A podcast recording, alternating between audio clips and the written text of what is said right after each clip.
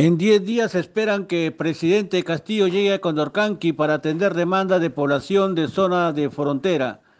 Desde la provincia de Condorcanqui, en la región Amazonas, informamos que se ha dado 10 días de plazo al gobierno nacional del presidente Pedro Castillo para que vengan a Santa María de Nieva y den respuesta a las demandas prioritarias y urgentes que espera históricamente la población. Los pedidos y exigencias están contenidos en la agenda social y la agenda de inversiones en esta zona de la Amazonía y de frontera de la región Amazonas, acordadas por el Gabinete Indígena de los Pueblos Originarios Aguajún, Guambisa e Hispanos, conjuntamente con los APUS de unas 200 comunidades nativas que se reunieron el 27 y 28 de febrero en Nieva. Entre las demandas más urgentes por atender figura la ejecución del cuarto eje vial que no se ejecuta desde hace 23 años cuando se firmó la paz y se acordó el Plan Binacional Perú-Ecuador.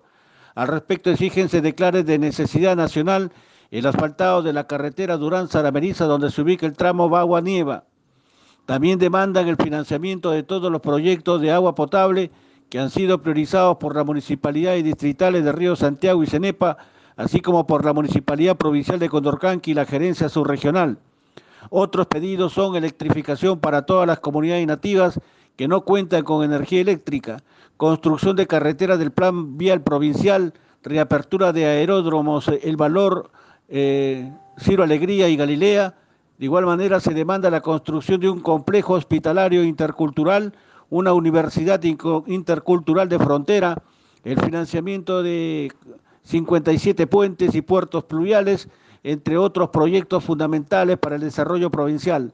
Asimismo, 6 millones de soles para cubrir la brecha presupuestal en el sector salud este año y más de 300 plazas para el sector educación. Recordamos que la provincia de Condorcanqui, ubicada en zona de frontera de la región Amazonas, registra 48,8% de pobreza, 43% de anemia y 41% de desnutrición. Desde Radio Campanqui, la voz de los cinco ríos, informó Edgar Cárdenas para la Coordinadora Nacional de Comunicaciones.